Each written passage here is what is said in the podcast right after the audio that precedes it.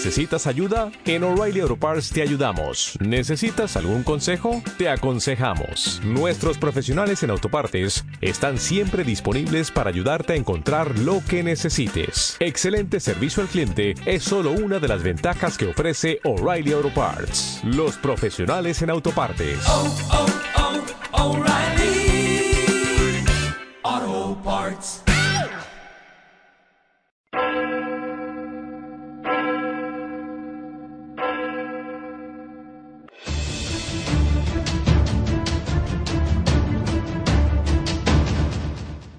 Hola, bienvenidos al informativo de Magnífica TV, dedicado a ofrecer las noticias más relevantes de la Iglesia Católica.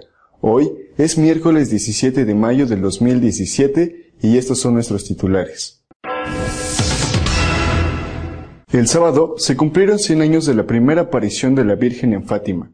El Papa acudió al santuario como un peregrino y canonizó a dos de los videntes. El cardenal Miller, prefecto de la doctrina de la fe, ha vuelto a insistir en una entrevista que no pueden haber dos iglesias, cada una con su dogma y su moral. Tras la petición del Papa de que se reabra el diálogo en Venezuela, el presidente Maduro ha acusado a los obispos de este país de estar en contra del pontífice. El presidente saliente de Ecuador, Correa, ha arremetido contra el nuevo presidente de la conferencia episcopal de este país, acusándole de mentir al decir que hay un único partido en este país. El vicepresidente de Estados Unidos ha ofrecido la ayuda de su gobierno a cristianos y miembros de otras religiones que están siendo perseguidos por su fe. El Papa Francisco ha peregrinado al santuario de Fátima, en el centésimo aniversario de la primera aparición de la Virgen. Ha aprovechado para canonizar a los dos niños videntes que ya eran beatos. El Papa Francisco llegó a Fátima el pasado viernes donde le esperaba una enorme multitud que portaba banderas de todo el mundo. Aguardaban la llegada del obispo vestido de blanco, como el mismo Papa se ha definido al santuario y en cuya capilla de las apariciones rezó en silencio durante casi cinco minutos. Conmovido y con los ojos cerrados, Francisco oró ante la imagen de la Virgen de Fátima tras entregar una rosa de oro a María. Vengo como profeta y mensajero para lavar los pies a todos, en torno a la misma mesa que nos une, dijo el Papa en la larga oración que recitó el Santo Padre en la capilla de las apariciones. Este era el primer gran momento del viaje de Francisco a Fátima, al que ha definido más como una peregrinación que como una visita apostólica. Se trata del cuarto pontífice que llega hasta este santuario tras Pablo VI, San Juan Pablo II y Benedicto XVI. Tras rezar el rosario con los peregrinos por la noche, el acto central tuvo lugar este sábado con la Eucaristía en la que se canonizó a dos de los videntes, dos pastorcitos Francisco y Jacinta, que pasarán a ser los santos más jóvenes sin pasar por el martirio. En la homilía, refiriéndose a la Virgen, afirmó, ella, previendo y advirtiéndonos sobre el peligro del infierno al que nos lleva una vida sin Dios y que profana a Dios en sus criaturas, vino a recordarnos la luz de Dios que mora en nosotros y nos cubre. En su regreso a Roma, en el avión habló entre otras cosas de Medjugorje. Se refirió al informe elaborado por el cardenal Ruini. Expresó sus dudas sobre las primeras apariciones, pero mostró su incredulidad sobre el resto. Yo prefiero a la Virgen Madre, nuestra Madre, y no la Virgen Jefe de Oficina Telegráfica, que todos los días envía un mensaje a tal hora. Esto no es la Madre de Jesús. Estas presuntas apariciones no tienen tanto valor, y esto lo digo como opinión personal, afirmó. No es posible que dentro de la Iglesia haya un sector que tenga un dogma y una moral y otro que los tenga diferentes. Lo ha afirmado el cardenal Miller, prefecto de la doctrina de la fe, en una entrevista. El cardenal Gerhard Müller ha concedido una entrevista al Observador, medio portugués, en la que recuerda que la doctrina dogmática no se puede cambiar y advierte que no se puede ignorar las enseñanzas de Trento, Gaudium et Spes, Familiaris Consortio y Caritas in Veritate. En la entrevista, Müller dice que no tiene miedo de hacer declaraciones impopulares, como la de que los divorciados vueltos a casar no pueden comulgar. Jesús no fue muy bien aceptado cuando habló de la indisolubilidad del matrimonio, afirma. Acerca del amoris leticia, el cardenal afirmó, no creo que el Papa haya cambiado la doctrina de la Iglesia. La doctrina dogmática no se puede cambiar porque se basa en la revelación y en el magisterio de la Iglesia, del Papa y de los obispos. Sobre las distintas opiniones de obispos acerca de la comunión de los divorciados, afirmó, no son las opiniones de los obispos las que son decisivas, sino la fidelidad a la palabra de Dios. Hay aquí un cierto positivismo del magisterio, como si el Papa o el Consejo de los Obispos fuesen señores de la revelación. Eso es un malentendido. No se puede tener dos tipos de cristianismo, uno para una élite que respeta la palabra de Dios y otro para los otros, a quienes imponemos solamente algunos derechos y sacramentos, dejando correr la vida tal como es. Jesús vino a cambiar el viejo mundo de pecado del cual formaba parte el divorcio.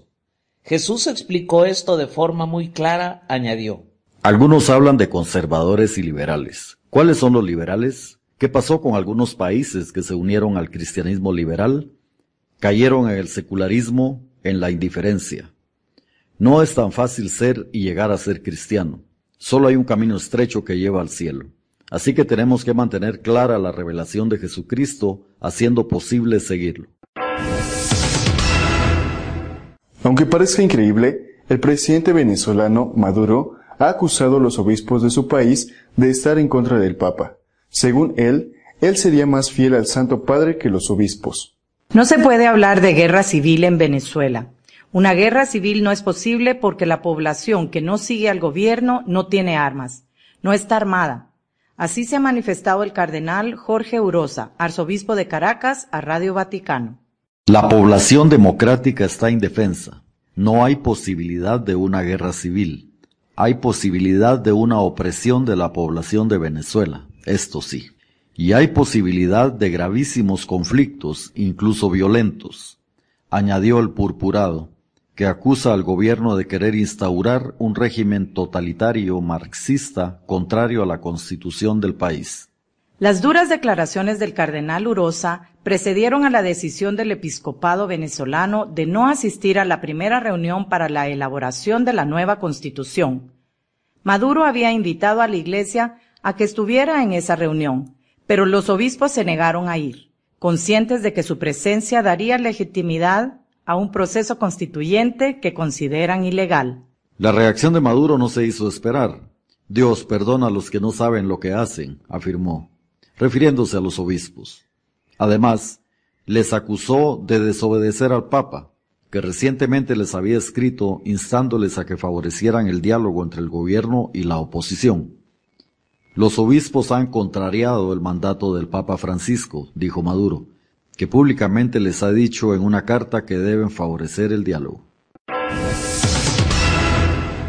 El todavía presidente ecuatoriano Rafael Correa criticó las declaraciones de Monseñor Eugenio Arellano, nuevo presidente de la Conferencia Episcopal Ecuatoriana sobre la existencia de un único partido en el país. Correa calificó de impertinente y gratuita la declaración del nuevo presidente de la Conferencia Episcopal. Dijo que aquí hay un partido único. ¿Por qué? Porque ganamos todas las elecciones con el favor del pueblo ecuatoriano, aseguró el mandatario.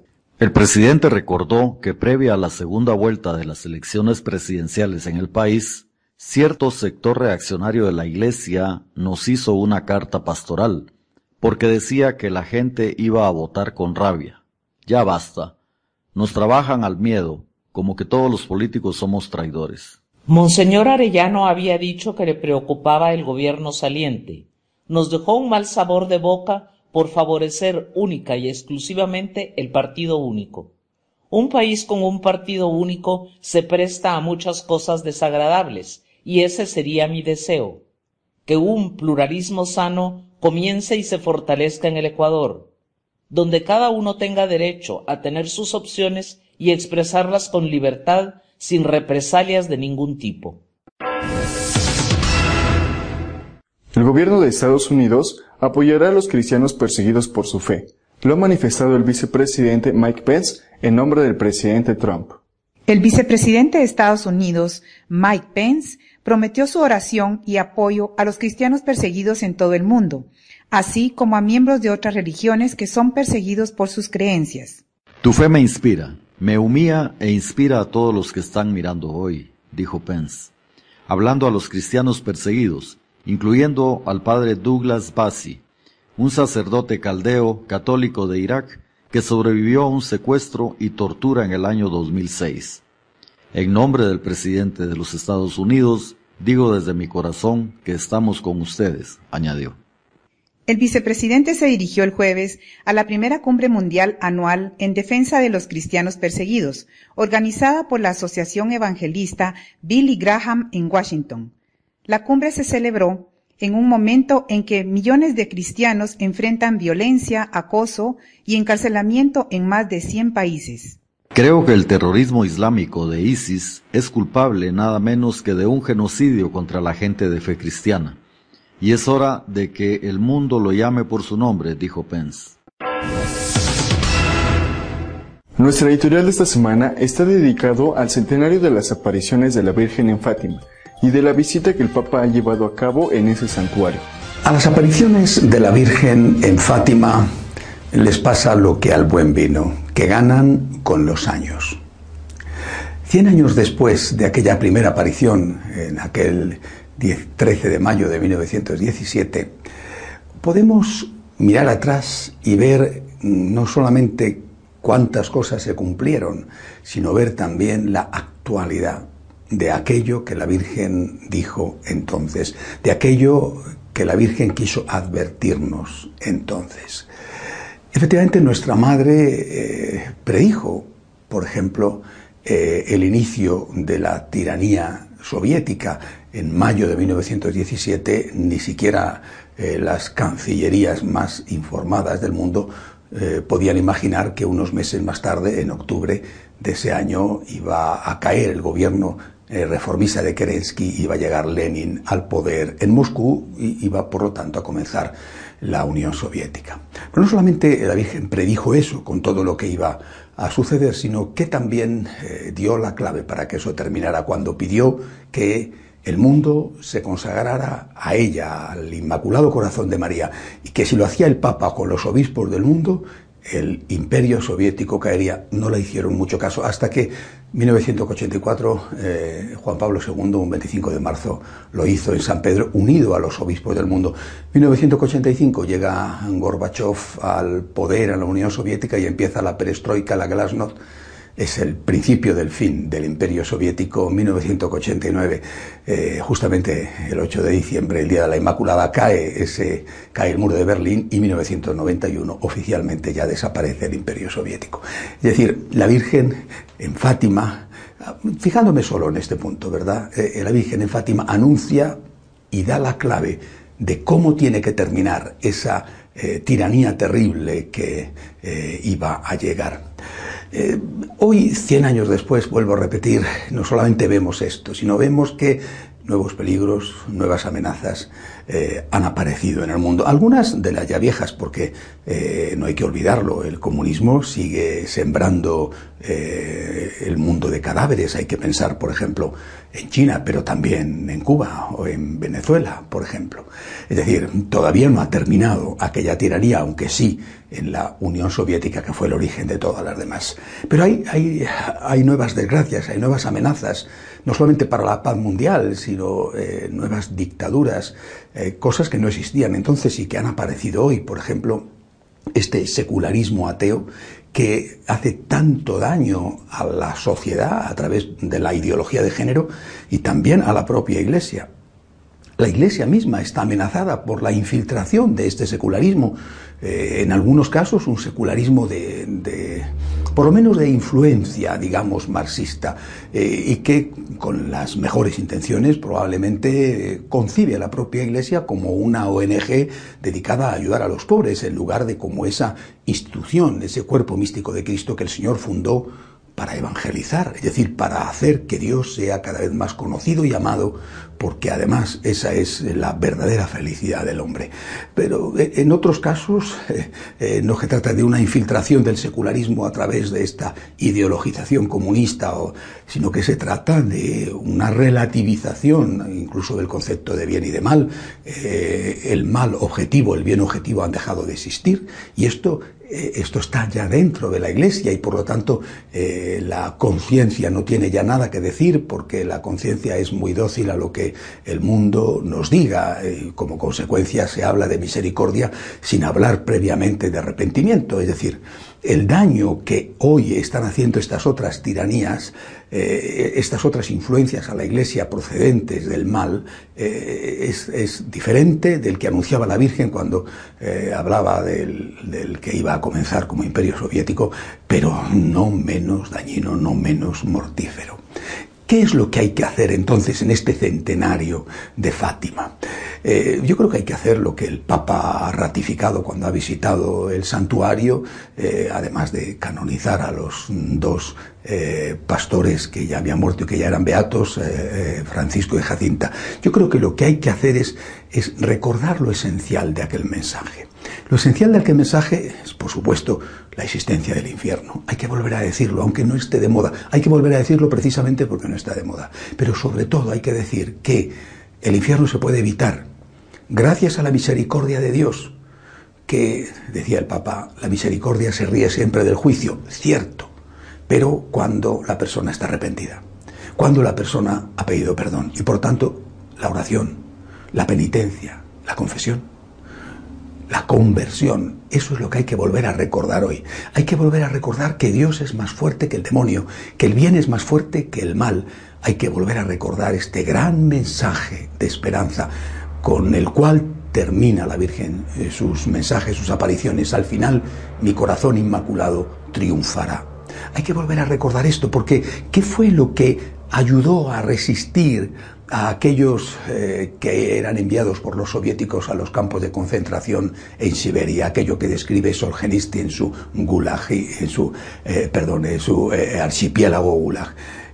la confianza en que Dios era más fuerte que el demonio, que el bien es más fuerte que el mal, resistieron. ¿Qué fue lo que hizo que eh, los sacerdotes religiosos, monjas, laicos, que eran fusilados en las tapias de los cementerios de España, eh, no renegaran de su fe, aunque los iban a matar y los mataban? ¿Qué fue lo que hizo que murieran diciendo, perdono a mis enemigos, viva Cristo Rey? La certeza de que el bien es más fuerte que el mal. Yo creo que eso es lo que cien años después tenemos que recordar. Hay viejos males, hay nuevos males, hay viejas amenazas, hay nuevas amenazas. Hoy el secularismo es, atroz y nos hace un enorme daño, quizá más, en cierto sentido, del daño que nos ha hecho o que nos sigue haciendo el comunismo. Hay nuevas y viejas amenazas. La receta para hacerlas frente es siempre la misma. Yo confío en la fuerza de Dios. Yo confío en el poder de Dios. Y lo que yo tengo que hacer es colaborar con Dios para que Él sea conocido, para que Él sea amado, para que Él triunfe, para que el corazón inmaculado de María siga triunfando siempre. Al final, el corazón inmaculado de María triunfará. En esto creemos y por eso no nos rendimos en la lucha. Hasta la semana que viene, si Dios quiere. Si desean estar al día de lo que va sucediendo en la Iglesia Católica, pueden hacerlo a través de nuestra página web de noticias www.católicosonline.org. Hasta la semana que viene, si Dios quiere.